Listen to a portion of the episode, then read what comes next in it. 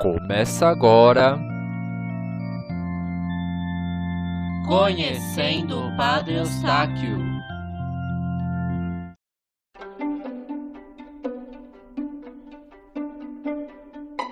Olá, queridos ouvintes. Estamos de volta com o podcast Conhecendo o Padre Eustáquio, o programa onde contamos em detalhes a vida do missionário da saúde e da paz. Nesta quarta temporada, vamos mostrar o período de sacerdócio em Belo Horizonte e como ele conquistou o carinho dos moradores desta cidade. A mensagem de hoje é da Brígida, lá de Minas Gerais. Ouça. Padre Eustáquio é intercessor de nossa família desde suas visitas e permanência e patrocínio entre 1927 e 1941. Meu filho se chama Ranieri Eustáquio, em homenagem a ele. Em junho de 96, com oito anos, ele foi acometido por uma doença que o fez perder totalmente a coordenação motora e o sentido de direção, diagnosticada como sendo a coreia de febre reumática, que, entre outras consequências, destrói a válvula mitral. Fizemos nossa parte, o tratamento intensivo e doloroso, bezetacil a princípio semanal e depois mensal durante 10 anos, e o entregamos aos cuidados do seu padrinho, Padre Eustáquio. Resultado: especialistas e estudiosos, renomados na área da doença, constataram nos exames que nenhuma sequela foi encontrada. E assim, muitas outras graças sempre atendidas. Saúde e paz a todos. Brígida, é lindo seu testemunho. Que todos nós possamos ter a mesma fé e devoção. E se você também tem uma história com Beato ou quer fazer um pedido de oração, pode mandar mensagem de texto ou de áudio no nosso WhatsApp. O número é 11 9 9165 8409 ou então pelas nossas redes sociais. O nosso Facebook do museu é facebook.com barra Museu Padre Eustáquio Poá ou pelo nosso Instagram, que é o arroba Museu Padre Eustáquio. Pessoal, estamos no episódio 53.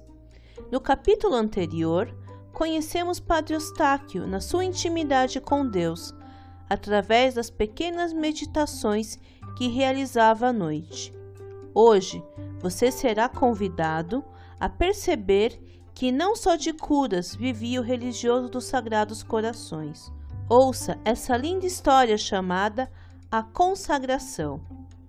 O texto é baseado no livro O Vigário de Poá, do Padre Venâncio.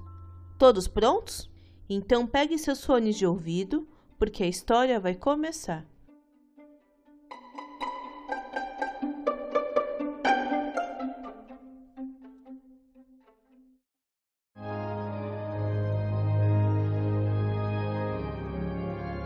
Diversas são as histórias sobre as curas praticadas por intercessão de Padre Eustáquio. Em todos os lugares onde entrava, mesmo não efetuando curas, o vigário levava grande conforto moral e espiritual.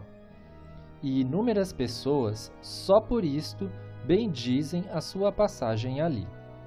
Certo dia, a igreja de Nossa Senhora das Dores, uma das maiores à época, no bairro Floresta, em Belo Horizonte, estava tomada de fiéis. Todos os lugares preenchidos e nas alas laterais uma multidão se exprimia de pé para acompanhar o rito.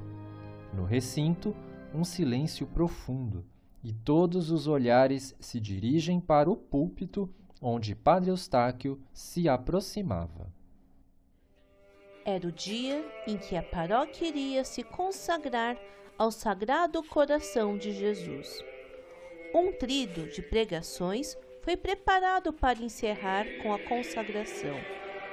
A multidão parecia fascinada. Retinha a respiração para não perder uma só palavra. O orador só falava da predileção divina por corações humanos, corações sinceros que querem pertencer a Deus, consagrando-lhe em paga do seu grande amor e misericórdia todas as suas faculdades, todo o seu ser, corpo e alma. De repente, levanta-se um alvoroço medonho e correm de todos os lados. É que o pregador terminou seu sermão e dirigiu-se para o confessionário. Naquele dia atendeu apenas os homens.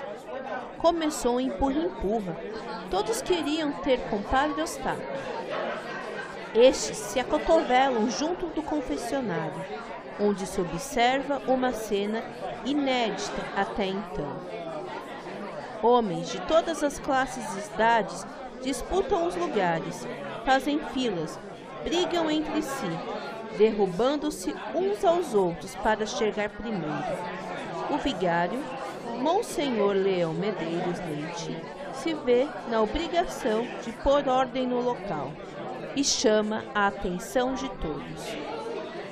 Ordem! Ordem! Ordem! Desse jeito os senhores terão mais pecado a confessar. Vamos organizar isso aqui. E distribuiu cartões numerados para os homens que iriam se confessar. E assim, com o controle da situação, a igreja permaneceu aberta até o último da fila. Três dias de pregações e três dias a mesma ânsia de livrarem-se dos pecados. No quarto dia, o da cerimônia de consagração, a igreja não comportou os ouvintes. Embora fossem distribuídos quatro mil impressos com o ato da consagração, muitos nas ruas e nas portas não conseguiram exemplar sequer. Novamente, sobe Padre Eustáquio ao púlpito e, de novo, a multidão fica suspensa para ouvi-lo. Ao iniciar o ato de consagração, convida todos a rezar junto. Este ato, que foi composto por Santa Margarida Maria Alacoque. Rezemos juntos. Eu, cada um, repita seu Maria nome. Cândido, Vos dou e consagro ao Sagrado Coração de Jesus Cristo a minha vida, minhas ações, minhas penas e sofrimentos, para não querer mais servir-me de nenhuma parte do meu ser, senão para vos honrar, amar e glorificar.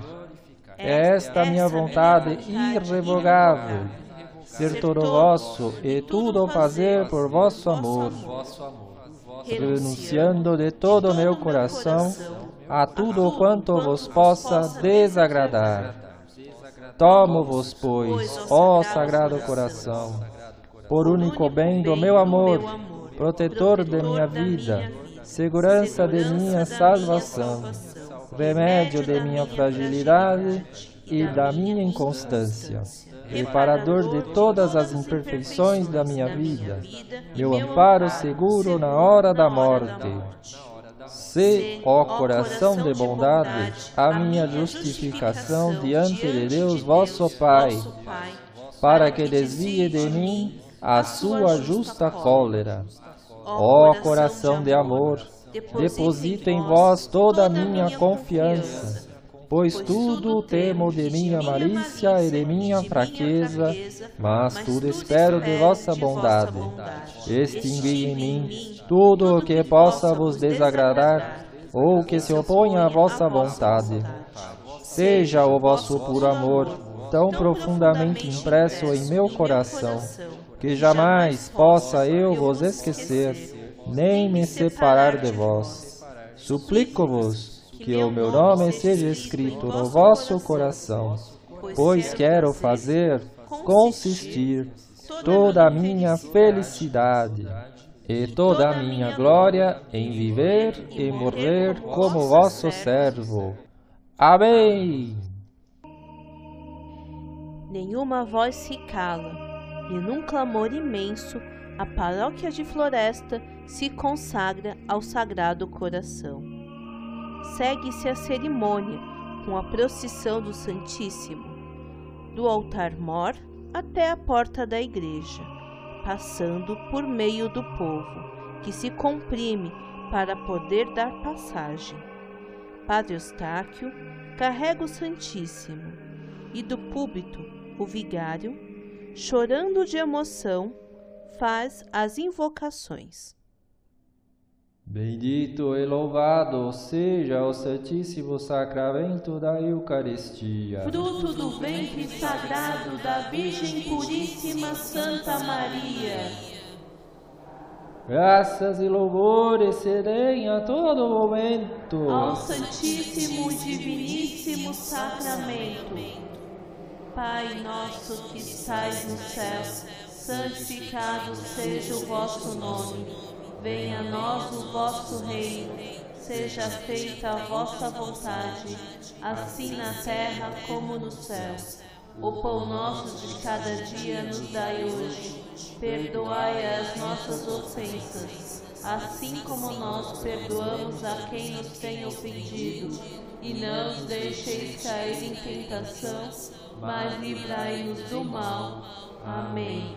Ave Maria, cheia de graça, o Senhor é convosco. Bendita sois vós entre as mulheres, bendito é o fruto do vosso ventre, Jesus. Santa Maria, Mãe de Deus, rogai por nós, pecadores, agora e na hora de nossa morte. Amém. Glória ao Pai, ao Filho e ao Espírito Santo como era no princípio, agora e sempre. Amém. Meu Deus, eu creio, adoro, espero e amo-vos. Peço-vos perdão pelos que não creem, não adoram, não esperam e não vos amam. Meu Deus, eu creio, adoro e espero e amo-vos. Peço-vos perdão por aqueles que não creem, não adoram, não esperam e não vos amo. Meu Deus, eu creio, adoro e espero e amo-vos. Peço-vos perdão por aqueles que não creem, não adoram, não esperam e não vos amam. Santíssima Trindade, do Pai, do Filho, do Espírito Santo, adoro-vos profundamente e ofereço-vos o preciosíssimo corpo, sangue, alma e divindade de Jesus Cristo, presente em todos os sacrários da terra, em reparação dos ultrajes, sacrilégios e indiferenças que com ele mesmo é ofendido, e pelos méritos infinitos do seu Santíssimo Coração e coração imaculado de Maria, peço-vos a conversão dos pobres pecadores. O povo grita literalmente as respostas e chora junto de alegria e emoção. Durante a passagem de Jesus Eucarístico, o povo não se contém dá vivas, espontâneos, viva, grita, viva, sai dos lugares para viva. beijar a capa de Padre Eustáquio, exulta quase embora não se trate de nenhuma cura. Nenhuma? Curas físicas não, desta vez, mas sim curas espirituais. Mais de 100 conversões, só naqueles dias, e conversões que se mantiveram firmes.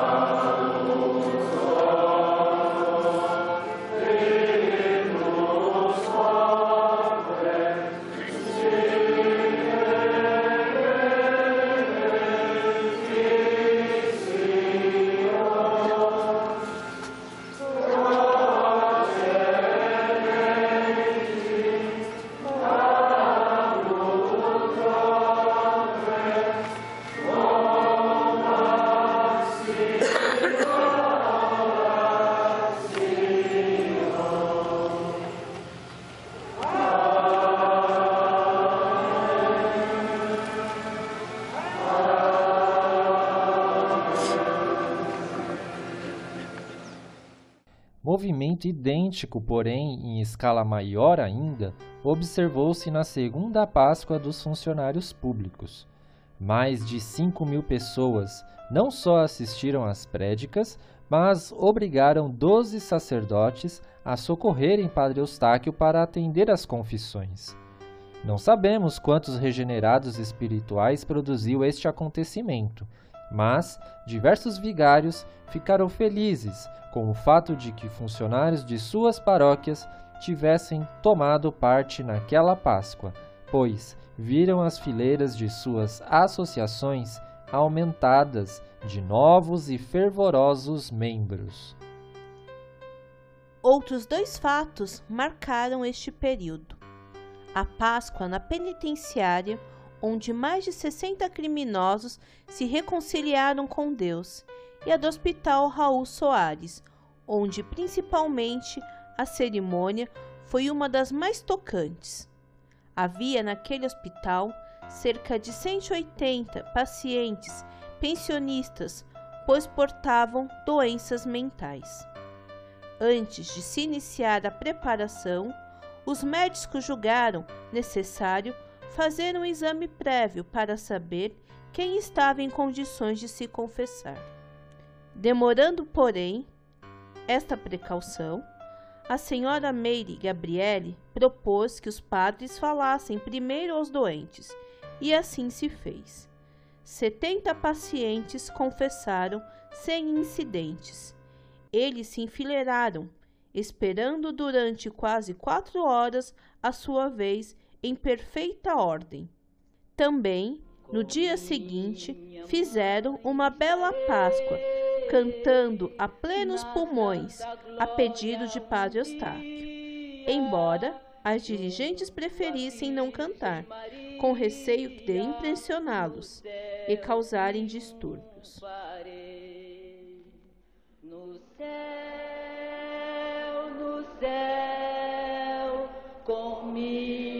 Minha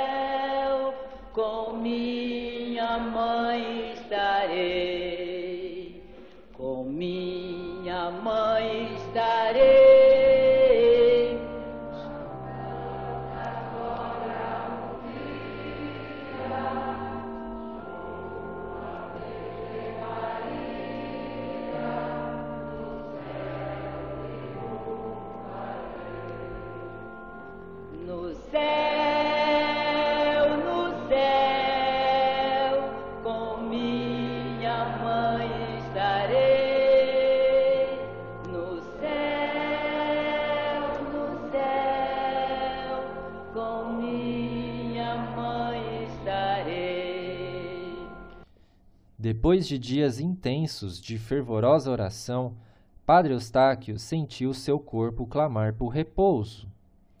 Embora cansado, evitava deixar-se entregar e tentava seguir sua rotina. Suportava aquilo, ou por espírito de mortificação, ou porque julgava que o corpo não merecia tanta atenção. Se o tempo permitia, tomava um banho ou trocava de roupa mas os chamados de doentes se sucediam, ou se ao passar pela capela via o confessionário apinhado de gente à sua espera, não se lembrava de cuidados corporais, indo logo atender às almas. Dessa maneira, não tomou nota de uma picada de um carrapatinho na nuca. De fato, o vigário holandês não se sentia bem. Por hoje é só. Até a próxima semana.